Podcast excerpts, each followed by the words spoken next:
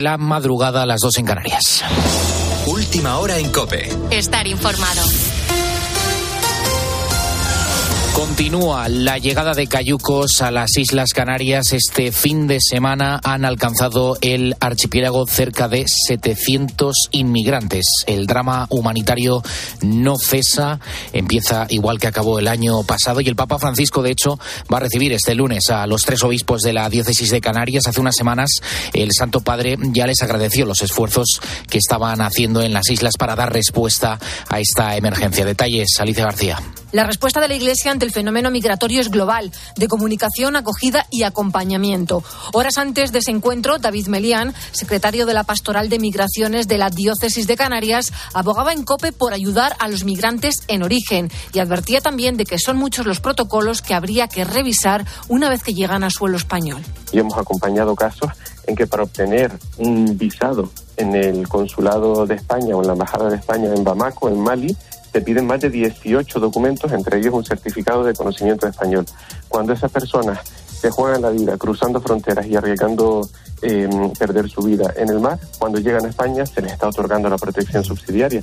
Luego, es, es todo un sistema que, hay, que habría que revisar. El año pasado casi 40.000 migrantes llegaron a las costas canarias. Esto es el 70% de los que lo hicieron a toda España. Este fin de semana se han cumplido 100 días del estallido del conflicto entre Israel y Hamas en Tel Aviv.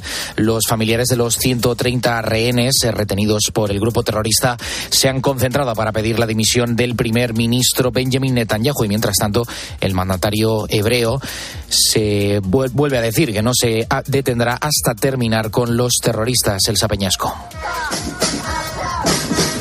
El presidente de Israel, sin embargo, anunciaba este domingo que no se detendrá hasta terminar con los terroristas. Continuaremos con la guerra hasta el final, hasta que consigamos nuestros objetivos, la eliminación de Hamas, el retorno de los rehenes y la garantía de que Gaza nunca será más una amenaza para Israel. Esta misma mañana el ejército israelí confirmaba la muerte de 18 miembros de Hamas en los combates de Han Yunis y Magazzi. Desde el gobierno de Gaza, controlado por los terroristas, cifran en más de 23.000 las víctimas mortales en la franja. Mientras tanto, en el Mar Rojo, también en Oriente Medio, continúa la tensión. Varios testigos afirman que Estados Unidos y Reino Unido han bombardeado esta tarde, por tercer día consecutivo, posiciones militares de los rebeldes hutíes al oeste de Yemen. Con la fuerza de ABC. Cope, estar informado. Una nueva erupción volcánica al suroeste de Islandia ha comenzado a afectar a viviendas. Es la segunda vez en menos de un mes que entra en erupción este volcán en la isla. Los habitantes de la ciudad de Grindavik, unos eh, 3.800 habitantes, han sido ya evacuados y allí precisamente es donde la lava ha comenzado a llegar a las casas. Jaif Kibel Roa es español y vive en una ciudad cercana. Nos cuenta en COPE cómo los vecinos ven acercarse la lengua de lava hacia las casas. Sobre las 10 de la mañana ha salido otra erupción, tenemos dos volcanes, ha salido otra erupción a 500 metros de la primera casa del pueblo está en la ciudad. Y ahora mismo, pues por las imágenes que vemos que nos están poniendo en la tele, en las noticias, ya hay tres, cuatro casas quemadas, destruidas y el volcán, la lengua de lava, pues está entrando hacia la ciudad. Tienes más información en nuestra página web en cope.es. Sigues en la noche de Cope con Adolfo Arjona. Cope, estar informado. Escribe a Adolfo Arjona en Twitter, en arroba la noche de Arjona. En nuestro muro de Facebook, La Noche de Arjona. O mándanos un mensaje de voz al 650-564-504.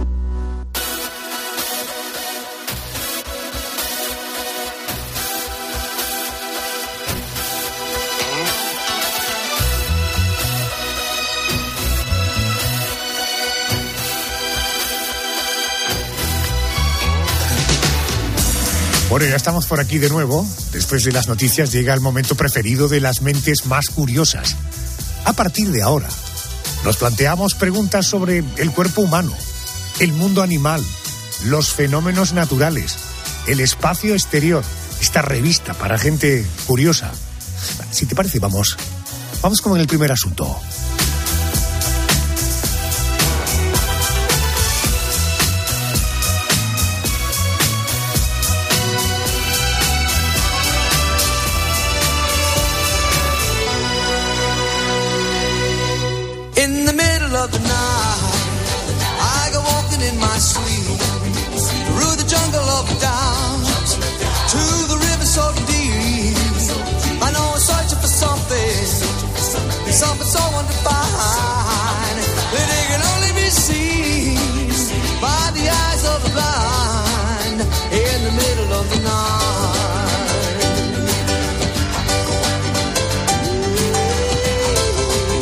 Historia no se pone de acuerdo sobre eh, quién fue el inventor de los famosos cubitos de caldo concentrado, que seguramente tú vas a reconocer más con el nombre de ave. Bueno, unos dicen que fue un cocinero francés en el siglo XVIII y otros que fue un varón y químico alemán en el siglo XIX para alimentar las tropas de Napoleón.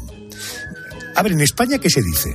Parece que el origen de esas pastillas de caldo concentrado se encuentran en 1937, cuando la fábrica Gallina de Oro, hoy Gallina Blanca, creó unos cubitos para dar más sabor a los guisos de la posguerra.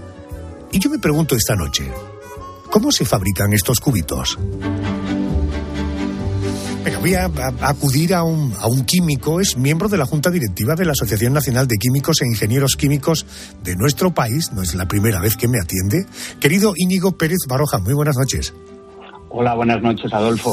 Vamos a ver, carne argentina y un extracto variado de legumbres y hortalizas eran los ingredientes de estos cubos concentrados a finales de los años 30. ¿Cuáles son los ingredientes actuales? Pues eh, lo primero, eh, a ver, la composición depende de los cubitos, porque como sabes, lo hay de caldo de pollo, caldo de carne, eh, carne de pescado o, o- o vegetales, perdón, eh, cubitos de pescado o vegetales. Pero eh, todos tienen una composición muy, muy similar, ¿vale? Tienen eh, una gran cantidad, casi más del 50% de ellos es sal, y, y un potenciador de sabor que suele ser glutamato monosódico, ¿vale? Luego, lógicamente, dependiendo del, del tipo de, de cubito, unos llevarán algo de pescado, otros llevarán más verduras, pollo, carne y también grasa. Pero en Lo que definitiva, sí- potenciador de sabor, 50% de sal y el resto sí sería, pues dependiendo de la naturaleza de la pastilla, si es verdura serían verduras, si es pollo es pollo y si es carne de ternera carne de ternera. Eh, eh, ¿Los ingredientes actuales se parecen mucho a aquellos o, o hemos llenado de química, en fin, o de elementos como la sal, los potenciadores de sabores frente a esa carne argentina y extracto variado de legumbres y hortalizas a los que yo me refería?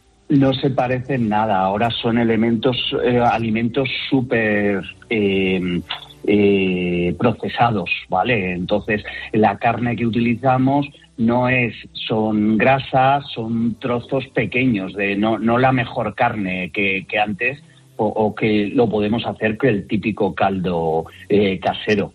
No, no es la mejor carne. Oye, Íñigo, ¿y eh, esta sal, este potenciador de sabor y estos trozos, fragmentos o de carne o de pescado tal, tú- tú- el proceso de elaboración del caldo de concentrado, ¿cuál es? ¿Hervor? ¿Y luego esto cómo se solidifica? ¿Cuál es el proceso? O sea, realmente es concentrado, ¿vale? ¿Qué tenemos que hacer? Eliminar todo el agua. ¿Qué solemos hacer? Es cocer durante mucho tiempo, que se vaya eliminando todo el agua y luego lo que lo hacemos en forma casero se podría hacer, en forma industrial se mete en, en el horno, en grandes hornos, que sin llegar a, a, a 100 grados para que todo el agua se evapore y se quede, eh, pues eso, eh, masa homogénea. ¿El hecho de que tengan esta forma de cubo responde a algo? Eh, bueno, básicamente es un poco por, eh, por comodidad. A la hora que hemos dicho que lo tenemos que meter en zonas de mm, eh, en, en secaderos y la forma más habitual, pues también porque el chocolate al final es en tabletas. Es un poco el moldeo más cómodo a la hora de elaborarlo. Íñigo, aunque no eres experto en temas de tu nutrición, pero supongo que incluso para esta conversación algo habrás leído, eh, ¿sirven solo para dar sabor o también aportan otro tipo de nutrientes a las comidas? Y, a ver, y el caldo casero suele ser muy nutritivo y se utiliza mucho eh, en dietas porque, porque tienen muchas proteínas eh, y, y además hidrata mucho y con un tazón suele tener muy pocas calorías. Lógicamente en procesados, eh, en alimentos procesados, las, las pastillas de Avecren empeora un poco, demasiada concentración de sal, que sabemos que la, la sal en, en la dieta no podemos abusar de ellas. Eh, lógicamente, cuan más procesados es más problemático, pero, pero sí que se está empleando. Yo, personalmente, yo fui a un dietista y, y me pusieron que tenía que cenar caldo de, de, de- de vegetal, en este caso, ¿vale? Por la poca cantidad y los eh, nutrientes que me daba.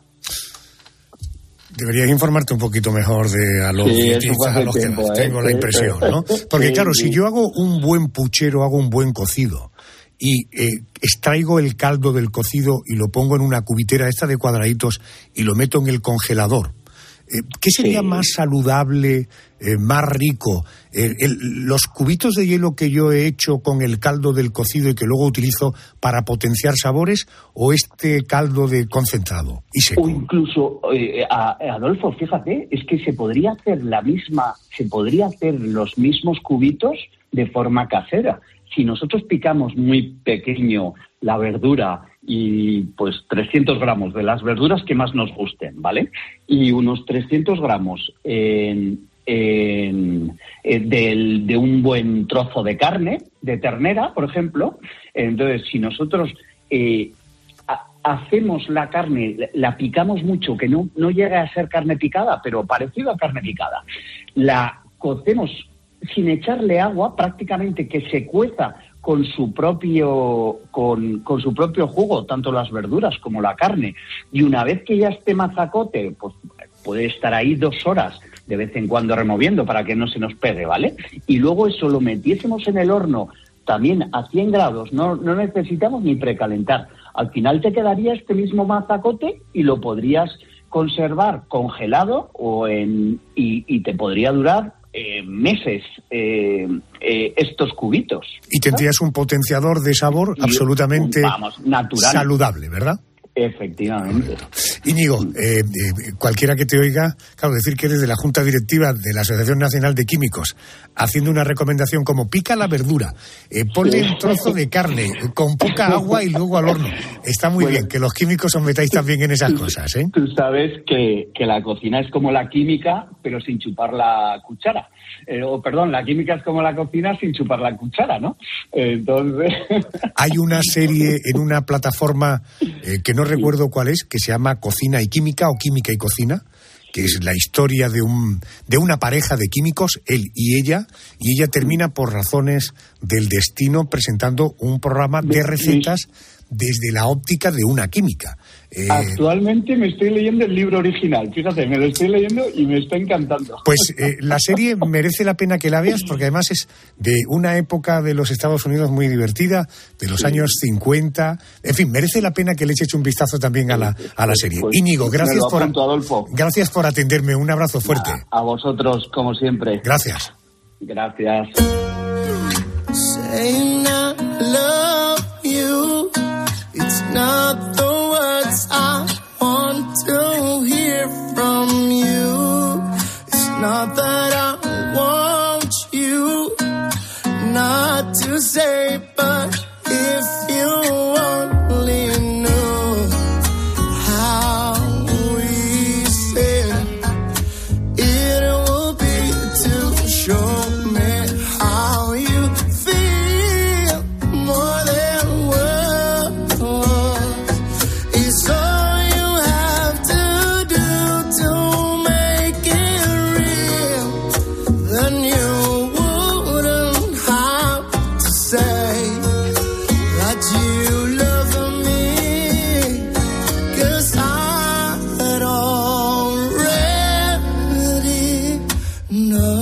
versión de este latinoamericano. Su nombre es Karim León. Yo le conocí en la ceremonia de los premios Grammy Latino. Un tío muy interesante. Te metes en Spotify, Karim León. Y lo de Karim con C, no con K.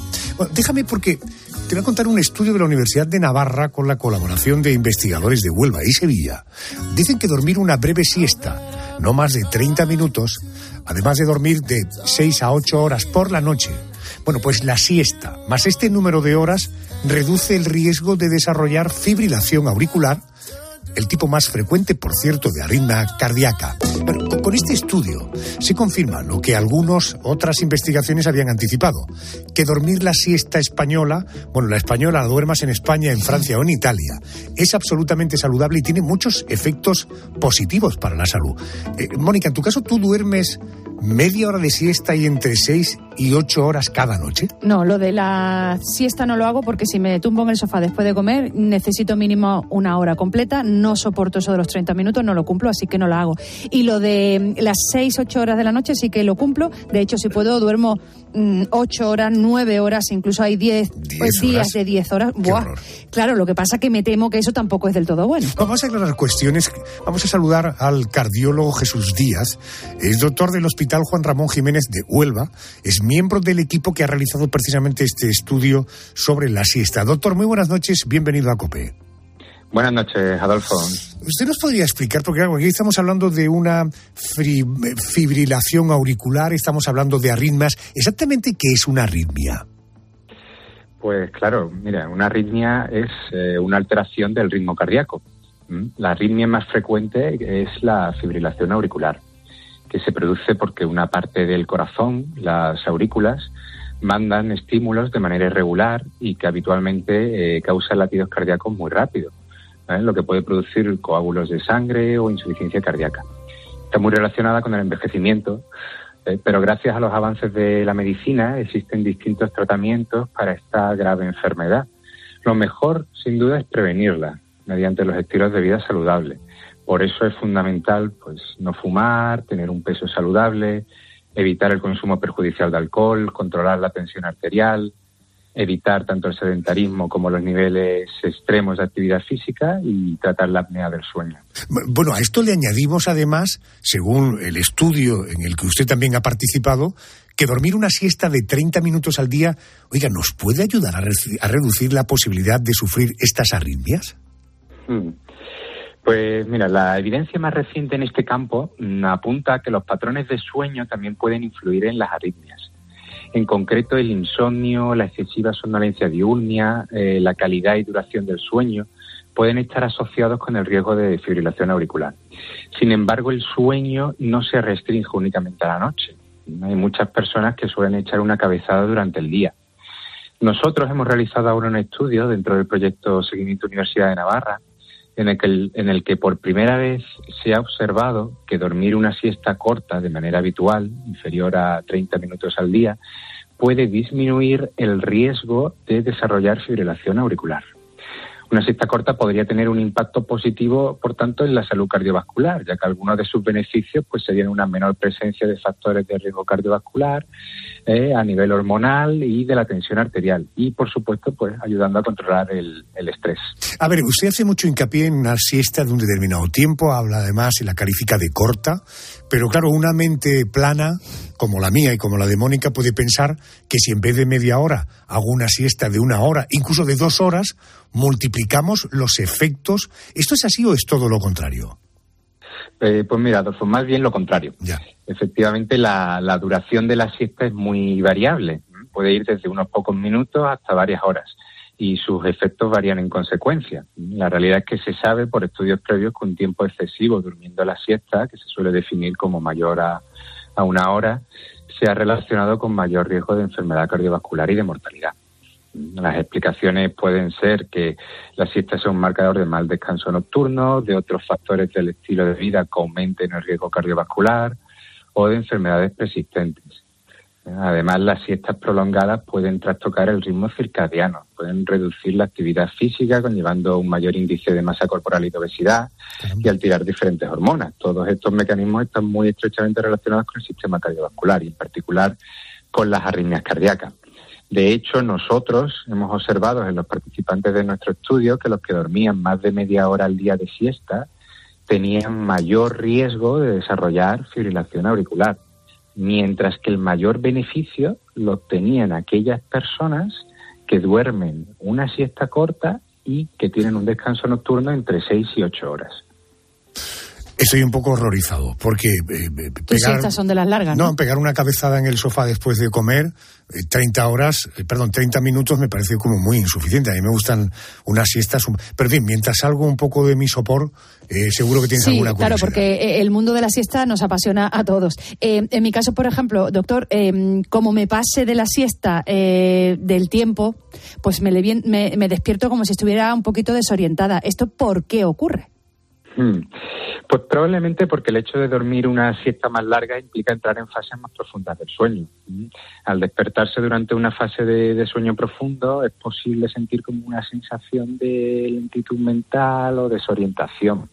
Mientras que limitar la siesta a una duración ¿no? menor, inferior a 30 minutos, pues probablemente facilite que no pasemos de una fase de sueño superficial.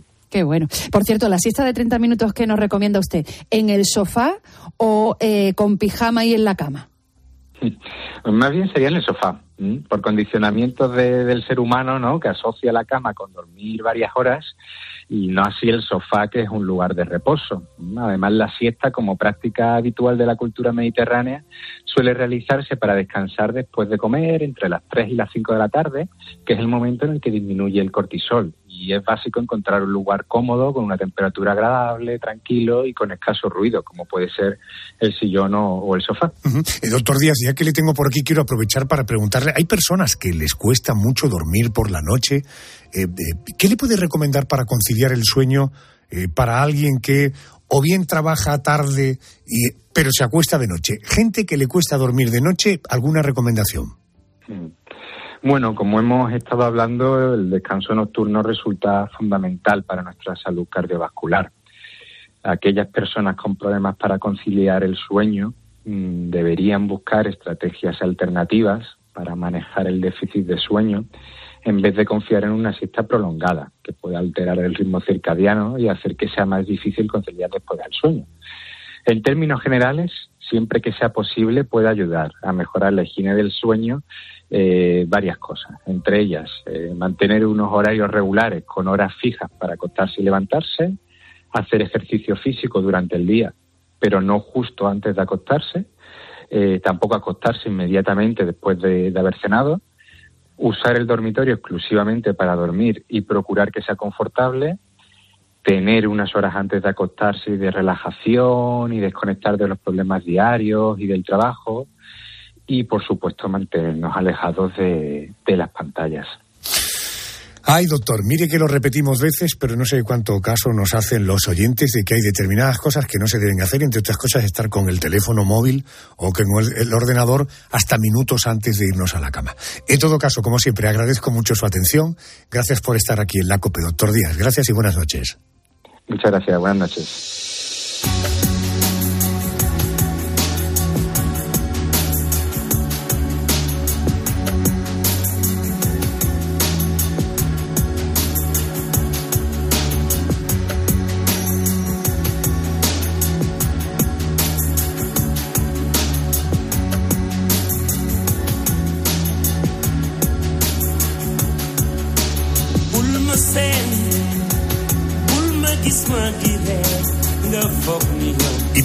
De una familia cuando se enfrenta a la situación de que un ser querido es encarcelado en el extranjero, en centros penitenciarios inseguros, peligrosos, la mayoría sin las mínimas condiciones higiénicas o sanitarias, incomunicados, sin un buen abogado que defienda sus derechos.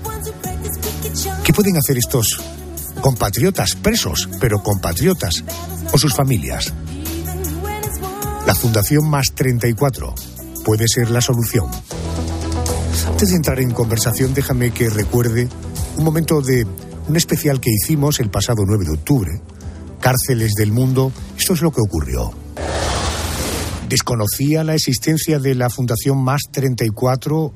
Alguna noche quiero llamarle y que hablemos en profundidad sobre esta fundación porque trabajar contra la soledad de los españoles en situación de desamparo en el extranjero no es cosa menor. ¿eh?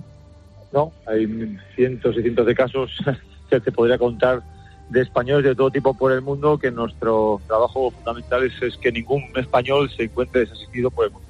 Privado de libertad o no privado de libertad. O sea, en cualquier situación que también hemos tenido de catástrofes naturales, ahí ha aparecido la Fundación a ayudar a nuestros compatriotas tiene mi compromiso de que hablaremos, eh, no faltando mucho tiempo, eh, sobre la Fundación cumplamos con la palabra dada. Javier Casado, director de la Fundación Más 34. Buenas noches. Buenas noches, Alfonso. El nombre de la Fundación Más 34 yo lo asocio con ese prefijo España que aparece en nuestros teléfonos cuando estamos en el extranjero. ¿Tiene que ver con eso? Sí, mira, nosotros eh, originalmente el nombre nuestro iba a ser Españoles en Acción, así va a ser el nombre de la Fundación pero en una de las primeras visitas que hicimos, en este caso me acuerdo perfectamente que fue a Santa Cruz de la Sierra, a la cárcel de Palmasola, donde en aquel momento había casi 20 españolas. Bueno, una, una joven valenciana que estaba ahí por, bueno, por Mula en la época de la crisis, que había dejado a, su hijo a cargo de su madre. Bueno, pues hablando con ella y haciendo, hablando un poco de, la asistencia consular que recibía, que era cada seis meses recibía pues como unos 40 dólares, nos dijo que con el poco dinero que recibía que por lo menos podía ir a la cabina y marcar más 34.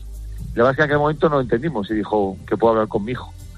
Y en ese momento nos dimos cuenta que más 34 no entiende ni de ideologías, ni de situaciones, ni de nada. Que lo que es español, más 34 es el, vínculo con su tierra y con su familia, que es España.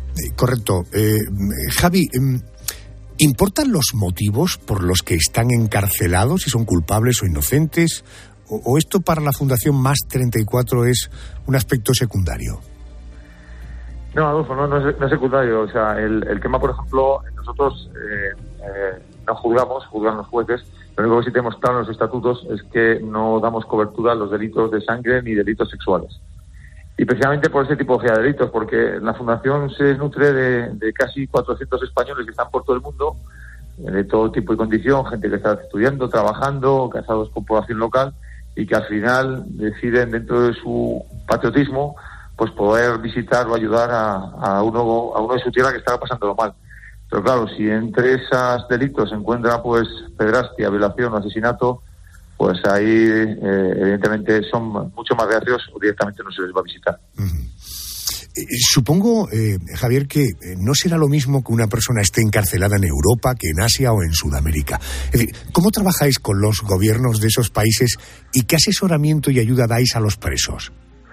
Bueno, primero que trabajamos siempre es con el MIC. Ah, son los grandes conocidos, siempre son los más criticados porque siempre están para, digamos, para la foto fea. Pero en este caso con los consulados y con la Dirección General de Asuntos Consulares de Madrid coordinamos todas las visitas y todas todas las acciones a, llevar a cabo, ¿no? Nunca hacemos nada sin su conocimiento para, bueno, para no, para no entorpecer o no pisar. Para empezar con las familias aquí, dependiendo del país, cuando nos llaman, por ejemplo, por desgracia, esta semana nos ha llamado una familia que, que ha sido su hijo detenido en Perú, bueno, pues es indicarle en base al delito, como en este caso que es tráfico de drogas, el proceso que va a pasar, que durante los próximos dos semanas no va a tener contacto con la familia porque, bueno, va a estar en el Poder Judicial, en la carceleta, que es eh, un sitio, bueno, bastante lúdico, pero donde hay, donde hay comunicación y que pasados 15 días, pues tener una comunicación ya desde la cárcel de Sarita Colonia, ¿no? Entonces, de momento se va explicando a la familia paso a paso lo que va a pasar, porque el desconocimiento es el gran temor, el gran miedo y el, peor enemigo de los familiares. Allí a los internos, eh, nuevamente eh, otros internos españoles les dicen eh, lo que va a pasar, eh, las visitas que van a tener y que todas las cosas que no tienen, pues desde el champú, y, tema de higiene, tema de ropa, bueno, pues la fundación esas, esas, esas carencias las va a cubrir desde nada más que ingresen en prisión. supongo que para dar esta, digo, la asistencia básica a los presos, debéis tener una red eh, situada en estos países, ¿no? Somos, y lo decimos con muchísimo orgullo, una entidad muy pequeña, muy pequeña, pero somos la que más voluntarios españoles tiene por el mundo. ¿Por qué? Porque al final eso es la palabra España. Eso es el patriotismo con mayúsculas. De todo tipo de condición. Mira, yo acabo de estar ahora mismo en, vengo de Australia, donde en la, en la, parque, en la parte de Sydney hay más de 20.000 españoles residiendo. Bueno, pues ahí tenemos un núcleo de voluntarios de casi 40 chavales pues son gente joven, desplazados por, estudios, por trabajo, en los cuales, bueno, pues entre ellos que, que pueden visitar a los españoles presos allí. Lo mismo nos pasa en Perú, en Argentina, en México, en Hong Kong, eh, bueno, en cantidad de sitios, ¿no? ¿Habéis conseguido repatriar a todos los presos con los que habéis trabajado? Pues la gran mayoría, mira, este mes estamos de enhorabuena porque hemos tenido nueve. Tenemos, tenemos un caso bastante complicado, sobre todo por un estado de salud, una grave enfermedad de un, de un andaluz y, el pasado viernes, eh, por el buen trabajo desarrollado por el consulado y por el Policía Nacional, porque Interpol también tiene una labor clave aquí, que fueron a poner, a poner de urgencia. Esta persona ya está, bueno, ahora mismo del modo de enfermería eso todo es real, porque digo, viene muy enfermo y por lo menos sabemos que de, está en casa, está con los suyos, aunque sea por desgracia por poco tiempo. Una vez repatriados, eh, ¿vuestra labor acaba ahí? Sí, sí. En el momento, o sea, nosotros, eh, aunque en muchos casos eh, son temas económicos y, con grado, digamos, dosis de empatía, ¿no? Porque son, al final la mula es el último, la última persona en el, tema del narcotráfico, o sea, no es el Pablo Escobar, son gente que por poco dinero, porque realmente está en una situación muy mala, pues se ven, entre comillas, abogados a hacer esto, han cometido un delito, eso lo explicamos. Pero bueno, eh, no es lo mismo estar, estar en una cárcel en, en Bogotá que en Soto del Real en Madrid. Entonces, nosotros, nuestro trabajo, nuestro compromiso es que a un ciudadano español no le puede faltar los mínimos derechos humanos y esos mínimos derechos humanos se cumplen en nuestro, en nuestro país, no en otros, por desgracia. Eh, ¿Cuántos españoles puede haber en la actualidad encarcelados, eh, con o sin motivo? No entro en eso, pero digo, en el extranjero. A día de hoy, te digo a día de hoy, los he estado chequeando, 908. 908. Eh, ¿Qué cárceles han sido las más complicadas en las que habéis trabajado? Pues siempre lo digo casi damos charlas con muchas facultades de Derecho. la cárcel más dura, más dura es la cárcel de Fuchu en Tokio, aunque parezca increíble, la cárcel de Japón, por la metodología de, su código penitenciario, es la cárcel, las cárceles más duras del mundo. ¿Y por qué es tan dura? Porque es un maltrato psicológico, realmente se convierten en, esclavos del, sistema penitenciario. Entonces, bueno, pues eh, no pueden tener contacto visual siquiera con, con, eh, con funcionarios de prisiones, no pueden prácticamente hablar. La comida es kilocalórica, dice que si hoy toca 97 gramos de proteína y el, la pechuga de pollo tiene 108 gramos, se corta para que sea 97 gramos. Entonces, bueno, pues claro, no es lo mismo kilocalóricamente, lo mismo un japonés que un español. Entonces, bueno, todos vienen con problemas de desnutrición y, y sobre todo con problemas psicológicos, porque, te repito, es un trato muy duro, pero así lo refleja el Código Penal, o sea, no se está haciendo nada que no permita la ley en Japón. En Latinoamérica debe haber también cárceles duras, ¿no? Sí, vamos a ver. Eh, eh, yo te digo respecto al tema psicológico. Evidentemente la dureza de Latinoamérica, pues es otro tipo de dureza. Es hacinamiento, es violencia, es extorsión, es bueno, pues es, y más complicado para los españoles porque el, idioma no es una barrera. Entonces, desde que ingresas en la cárcel la picota de Bogotá o Ancón en Lima o, me da igual o, o, cualquiera de Ecuador, eh, eres eres una moneda andante, ¿no? Porque te pueden ya pedir plata al ser europeo y español en este caso porque tienes el idioma. Entonces, claro, tú no puedes enfrentarte a la población local porque tienes toda de perder, lo cual quiere decir que automáticamente tienes un problema. Incluso para pedir camas, es decir, el hacinamiento en una en una celda es de 8 y nuevamente una celda de 8 puede haber en torno 19, 20 personas. Bueno, el que peor va a estar es el, en este caso el español si no paga. Dejamos claro que la Fundación Más 34, ni crímenes de sangre, ni crímenes sexuales. Eh, pero David, sigue, eh, perdón Javier, sígueme un poco la, la, reflexión. Eh, quien ha irrumpido en el derecho de otro por hurto, por pasarle droga, merece un castigo. Sí, y lo, y lo tiene, pero yo he contado siempre lo mismo. O sea, en el delito, por ejemplo, un delito de sangre, un delito eh, sexual, bueno, en cualquier delito, en cualquier código penal hay dos actores, el que le, realiza la acción y el que la recibe. Si tú vas a ser eh, la persona asesinada o la mujer violada y un minuto antes te preguntas si quieres mm, que se desarrolle ese acto, evidentemente vas a decir que no. Pero es curioso porque el tráfico de drogas al final, la última persona en la cadena es alguien que voluntariamente va a consumir un gramo de cocaína. ¿Por qué? Porque le da la gana. Y va a pagar por ese un gran precio. Sin embargo, la persona que lo trae es una persona que tiene mucho menos dinero que el de lo consume. O sea, por eso es un acto, fíjate cómo cambia, ¿no? La voluntariedad del acto. El que consume drogas, por desgracia, lo consume porque quiere. Sin embargo, el que lo trae, lo trae por una necesidad que suele ser económica. No es justificarlo, es explicarlo.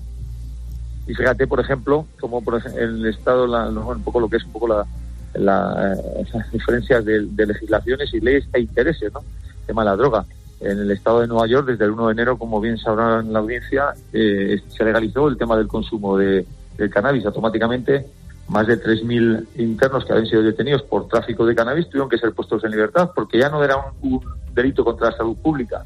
¿Y por qué se decidió eso? Realmente por dinero, porque a partir de eso el estado de Nueva York gana, recauda 400 millones de dólares solamente en impuestos directos por venderlo en, locales, evidentemente, que están acondicionados para ello y que pagan impuestos. Los que formáis parte de la fundación aquí en España, ¿vivís de esto, de la fundación? Sí, profesionalmente, sí, trabajamos con gente profesional en esto, claro. Cuando dices trabajamos con gente profesional, entiendo que son... Sí, sí, no, hay abogados, tenemos asistente social, tenemos médicos, somos un equipo bastante completo. Al final hay un poco que tapar todas las necesidades que, que se pueden dar. Claro, bueno, me decías que acabas de llegar de Australia. Claro, ¿quién paga ese viaje? ¿Los fondos de dónde vienen? Los fondos vienen, pues mira, gracias a fondos propios y gracias a que hay eh, ocho comunidades autónomas que siempre les agradecemos el que quieran dar el paso porque la asistencia de un español en el extranjero es una asistencia, eh, se piensa que es una asistencia solamente de asuntos exteriores, pero la ley, que es la ley 40-2006, que es el Estatuto de Ciudadanía Exterior, refleja que la asistencia de un español a cualquiera en situación de desamparo, vulnerabilidad o privación de libertad es una asistencia compartida, tanto que las comunidades autónomas se pelean por ello. Entonces, bueno, hay comunidades autónomas que todo, toda tu audiencia podrá saber cuáles, que se desentienden todo lo que pasa o la palabra España no quieren saber nada de ellas y que creo que no tengo que decir que, hay comunidades y sin embargo hay otras que entienden que efectivamente la palabra España es más allá de, nuestro país, ¿no? Que un español no se le puede dejar tirado solo. Y que nosotros no solo atendemos a priori de libertad, nosotros atendemos decenas de casos de españoles que no tienen nada que ver con tema de delincuencia de todo tipo y condición. Acabamos, mira, mira con una compañera mía ahora que está con un tema de una madrileña con dos menores, bueno, pues que se casó en su día con un colombiano aquí, se fue a ir para allá, bueno, el matrimonio terminó mal y está en situación de desamparo porque está en situación regular con, las, con las niñas, en este caso, ¿entiendes? hay cientos, te contaría cientos de casos y es así. Y nuestra labor es que, bueno, pues que, que una ciudadana española y dos niñas españolas pues no se encuentren tirados en la calle. Esa es nuestra obligación. Vale, eh, ¿qué comunidades se desentienden de sus ciudadanos, comunidades autónomas que tú has dado por supuesto, que imaginamos cuáles son, eh, pero conviene destacarlas? Bueno, más que se entiende que nosotros hemos intentado reunir con ellos y que luego no han querido saber nada, que ellos dicen que tienen su política al exterior, que no tiene nada que ver un poco con nuestro con nuestro ADN y ya está. ¿Pero quiénes son? Por ejemplo... La... Cataluña, nosotros con los catalanes hemos reunido con los catalanes y nunca hemos tenido... ¿Con los catalanes nunca? ¿Con el resto de comunidades? No, nunca hemos tenido ningún trato y, y como entenderás, tu audiencia entenderá, nosotros cuando pasa algo no pregunto si es de Gerona o es de Huelva. ¿Entiendes, no? O sea, es un ciudadano español y se la atiende de igual manera. No vamos preguntando si su comunidad autónoma aporta o deja de aportar. Vale, ¿y ¿hay, alguna otra comunidad que no aporte? Sí, bueno, hay otras que no aportan por diferentes motivos. O sea, Vasco tampoco, eh, eh, Galicia porque tiene su red, digamos, de, casas regionales. Se me has dicho Cataluña, Galicia. Mm, te digo las que sí, tardamos menos, que es Madrid, ah. eh, Madrid, Aragón, Navarra, Baleares, Canarias, Castilla y León, eh, Andalucía y, Valencia. Las ocho comunidades. Y como has podido ver, el estereotipo político no tiene nada que ver, o sea, es totalmente diferente, pero al final eh, es un poco la, esa unión de, que fuera. Yo ponía el otro día, recibimos un premio del gobierno de Navarra, del Parlamento, que nos dio María Chivite, y yo decía en el acto cuando estamos aquí en España y coincides en Madrid, dos personas de fuera de Madrid, dices que soy de, esta calle. Cuando te vas alejando, por ejemplo, dos andaluces y coinciden en, en Barcelona, dices, pues yo soy de tal pueblo. Pero cuando tú estás en Argentina, al final no dices ni eres de esta calle, ni eres de este pueblo, ni de esta comunidad, eres español, ¿entiendes, no? y nos van uniendo más cosas de las que nos separan aquí. Correcto. Sí, sí, bueno, yo además no, no, no pretendo señalar comunidades buenas y malas. ¿eh? yo, yo, aplaudo, yo no, yo aplaudo, no, no, no estoy, no te no, te he entendido, te he entendido. Nosotros al final agradecemos totalmente a las que, a las que, bueno, pues las que confían en que, en, en que no se olviden sus ciudadanos en ninguna de sus circunstancias. Tanto privados de libertad, te repito, como no privados de libertad.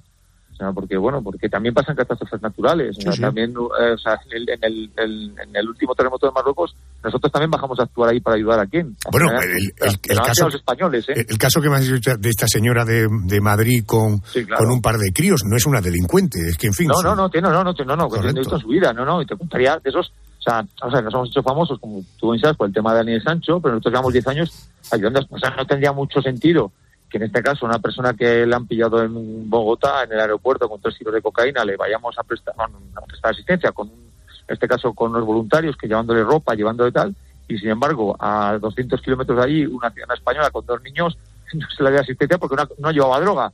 nosotros es ayudar a españoles que lo necesitan, para eso estamos. Y para eso están los 400 voluntarios repartidos por todo el mundo, deseando poder echar una mano a su compatriota.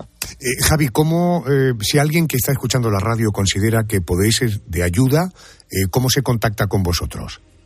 Pues nada, a través de, a través de, de, redes sociales, tanto sobre todo por sobre todo por internet, por la página web o Facebook, porque en Latinoamérica todos los grupos de españoles están en Facebook. Y yo, por, ejemplo, cuando tenemos alguna historia así, Mira, ahora, eh, que te decía que venía de Australia, en el centro de Australia teníamos a dos españoles presos.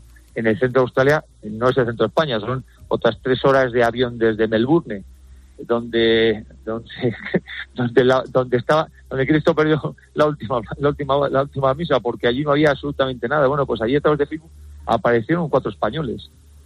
Y bueno, pues mira, gracias a esos cuatro españoles eh, pudimos decirle la situación que estaba viviendo otro ciudadano español que estaba preso a 50 kilómetros de donde vivían ellos y bueno, pues a partir de ahí se van a encargar de poder ir visitándolo regularmente.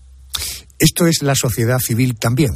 Es decir, que quienes defendemos el protagonismo de la sociedad civil, eh, en mi opinión, en todo, también en esto, la sociedad civil, fijaros El, la labor que hacen. Javier. Y para mí, y para mí, perdón, y para mí el patriotismo más grande, el sentimiento de españolismo más grande bien interpretado.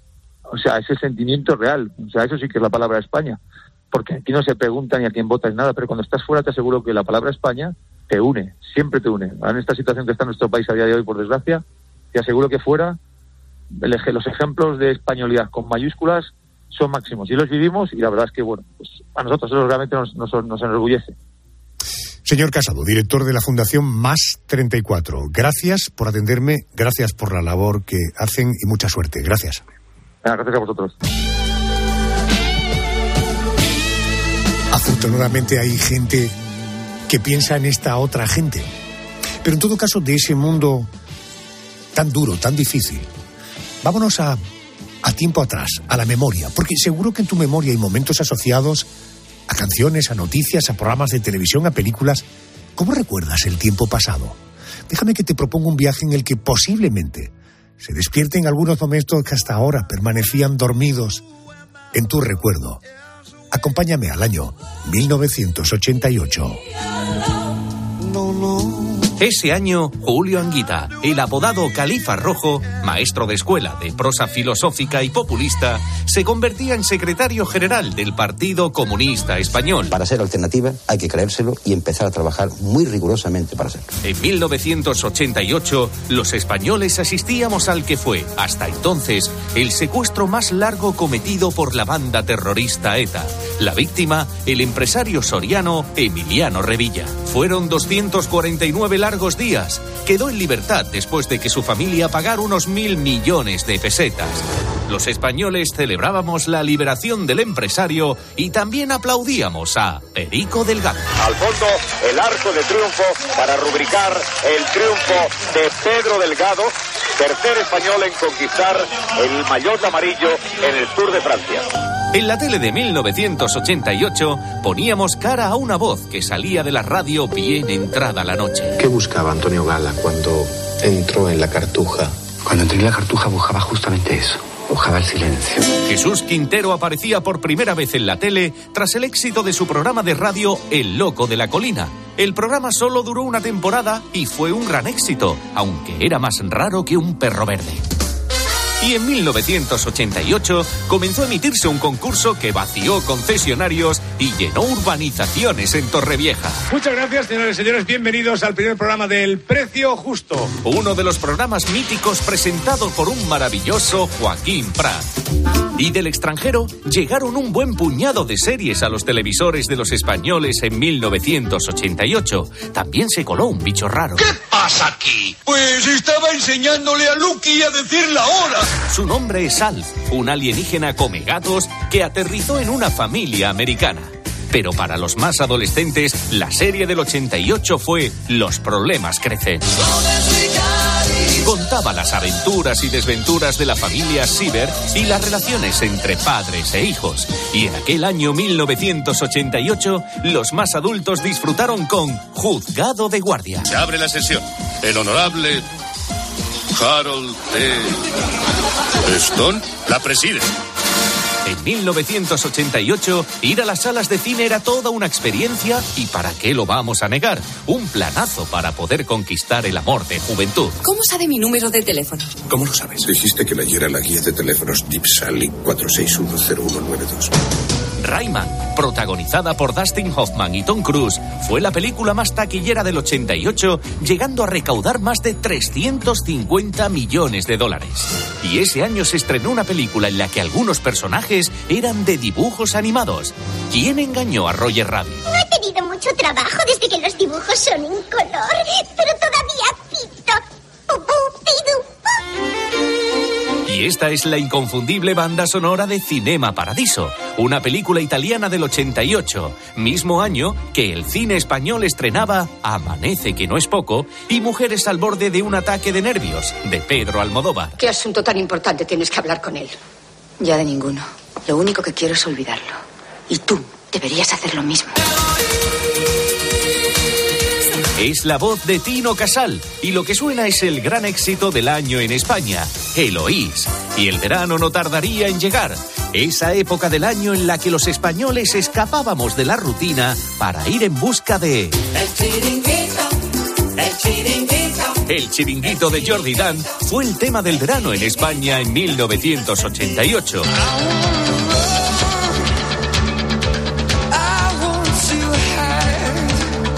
Los irlandeses U2 publicaron en el 88 su álbum The Joshua Tree.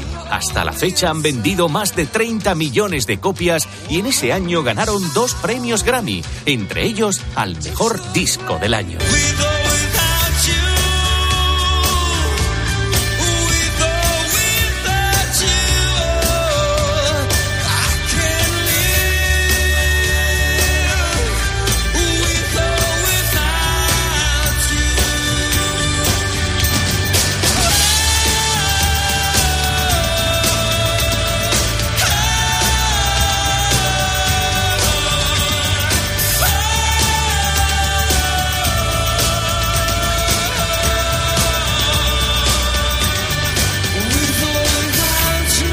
Semana que viene tendremos el año 1989.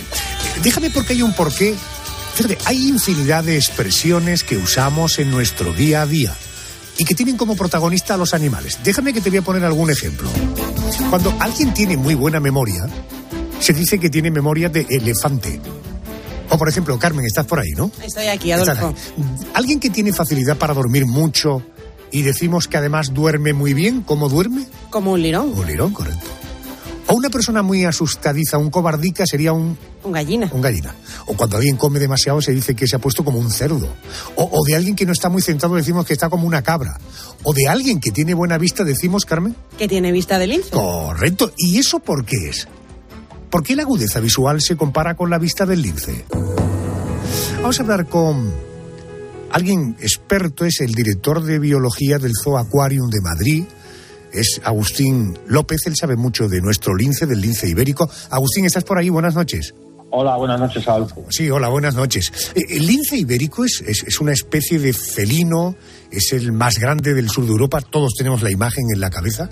Eh, también sabemos que es una de las que está más amenazada de las cuatro especies de lince que existen, que son el canadiense, el boreal, el rojo y el nuestro, el ibérico. Aclaremos una cosa, eh, Agustín. ¿El lince es más bien un gato grande o un león pequeño? Y en todo caso, ¿cuál es su envergadura? Bueno, pues mira, en concreto el, lince ibérico tiene un tamaño más pequeño que, el resto de los otros linces que comentabas, el canadiense, el boreal o el rojo.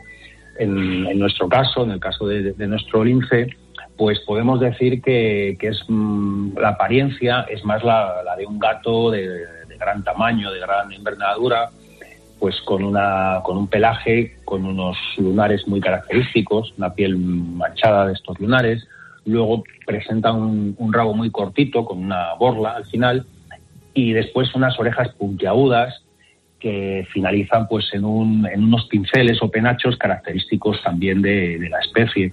Todo esto pues mm, le confiere pues un es un diseño eh, pensado de alguna manera para camuflarse pues en el, en el monte y de esa manera pues practicar la caza que es de lo que se alimenta este, esta especie. Y bueno, pues es un, es un animal de, es un felino de tamaño medio tirando a pequeño. Para que os hagáis una idea, pues los machos llegan a los 15 kilos y las hembras son un poco más pequeñitas.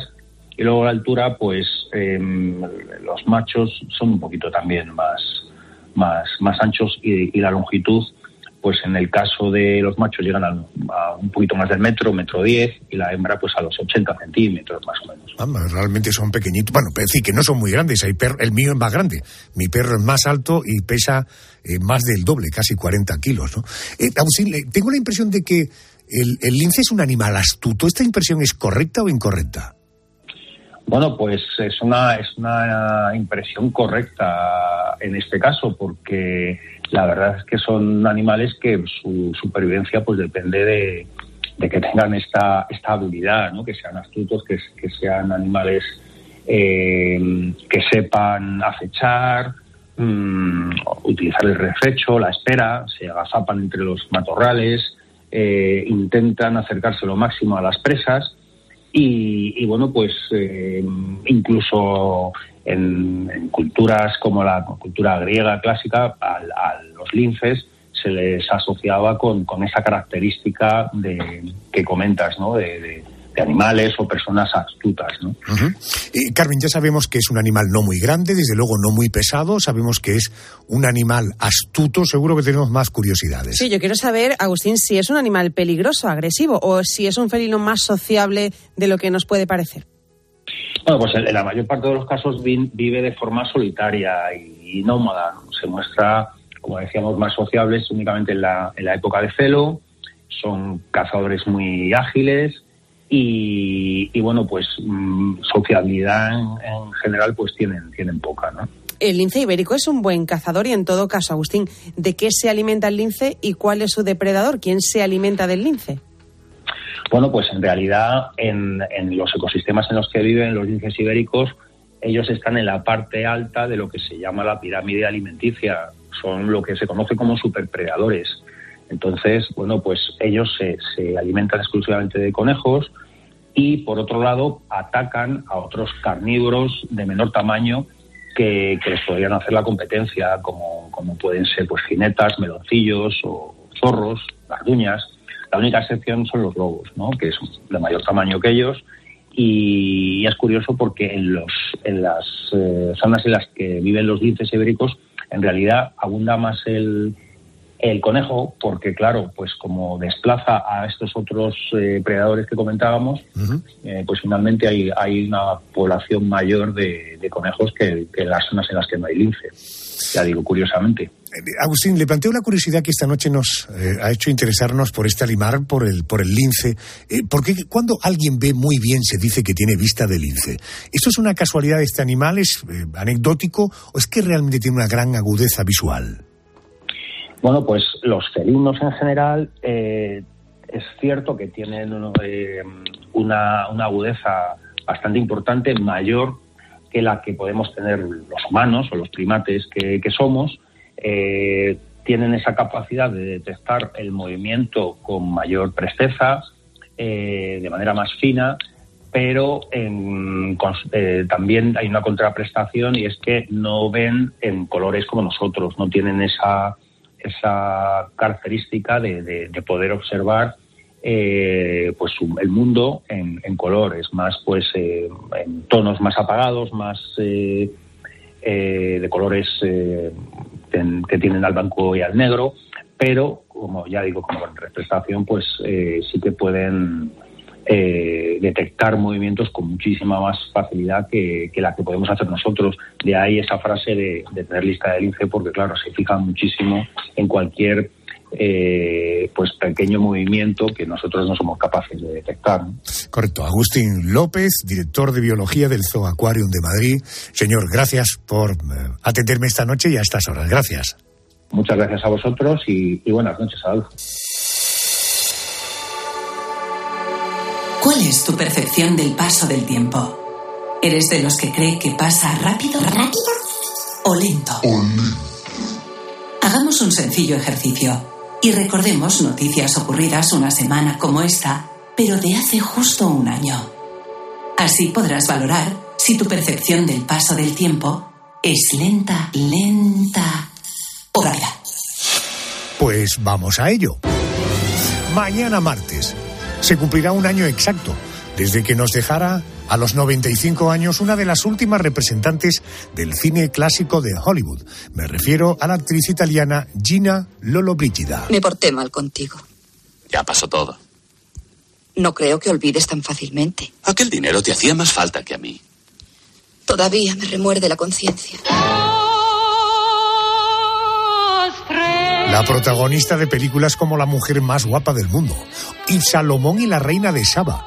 Rodó a lo largo de su carrera Andrés más de medio centenar de largometrajes. Sí, Gina comenzó destacando en el cine europeo hasta que dio el salto a Hollywood de la mano del director John Huston y compartiendo protagonismo con Humphrey Bogart en la película La burla del diablo. A partir de ese momento comenzaba a fraguarse una leyenda en la gran pantalla. Vamos a ver, vamos a ver, vamos a ver qué opina el crítico de cine de la COPE, Jerónimo José Martín, sobre quién fue Gina en el cine. Jerónimo, buenas noches. Buenas noches, Adolfo. Gina Giulio Brigida fue la más internacional de las actrices italianas junto con Sofía Loren.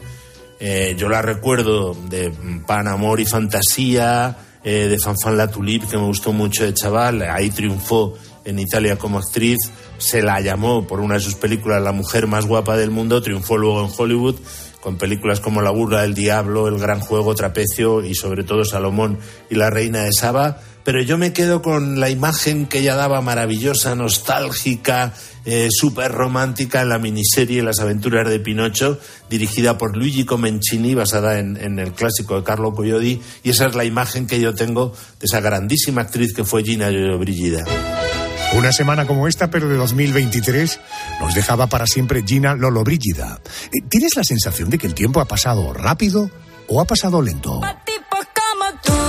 En plena tempestad por la publicación de esta cancioncita dedicada a su ex, Gerard Piqué. Shakira volvía a ser noticia, Andrés, en una semana como esta, pero de 2023. Va por una cosa muy rara, Arjona. Lo fue por colocar una bruja en la terraza de su casa de Barcelona, una bruja de tamaño real, grande, que miraba directamente hacia el chalet de su ex suegra. Muchos especuló sobre el significado de aquello. Lo cierto es que las imágenes se hicieron virales. De eso ha pasado un año. Por cierto, hablando del paso del tiempo, que nos vamos.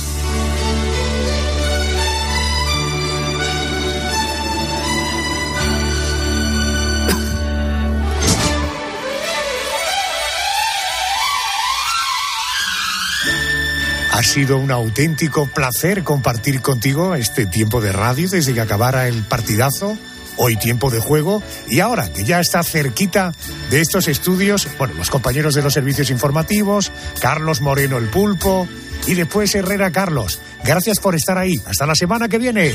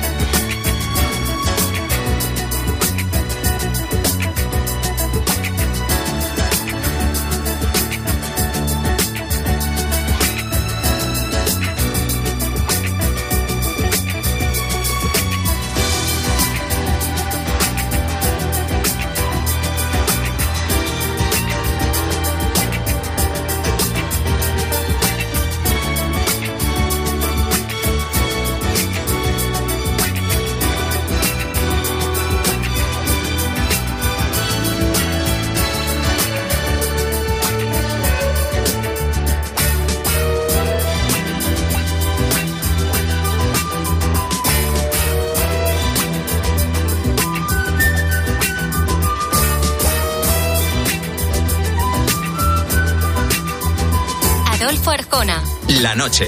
Cope. Estar informado. Si afecta tu bolsillo, le interesa a Carlos Herrera.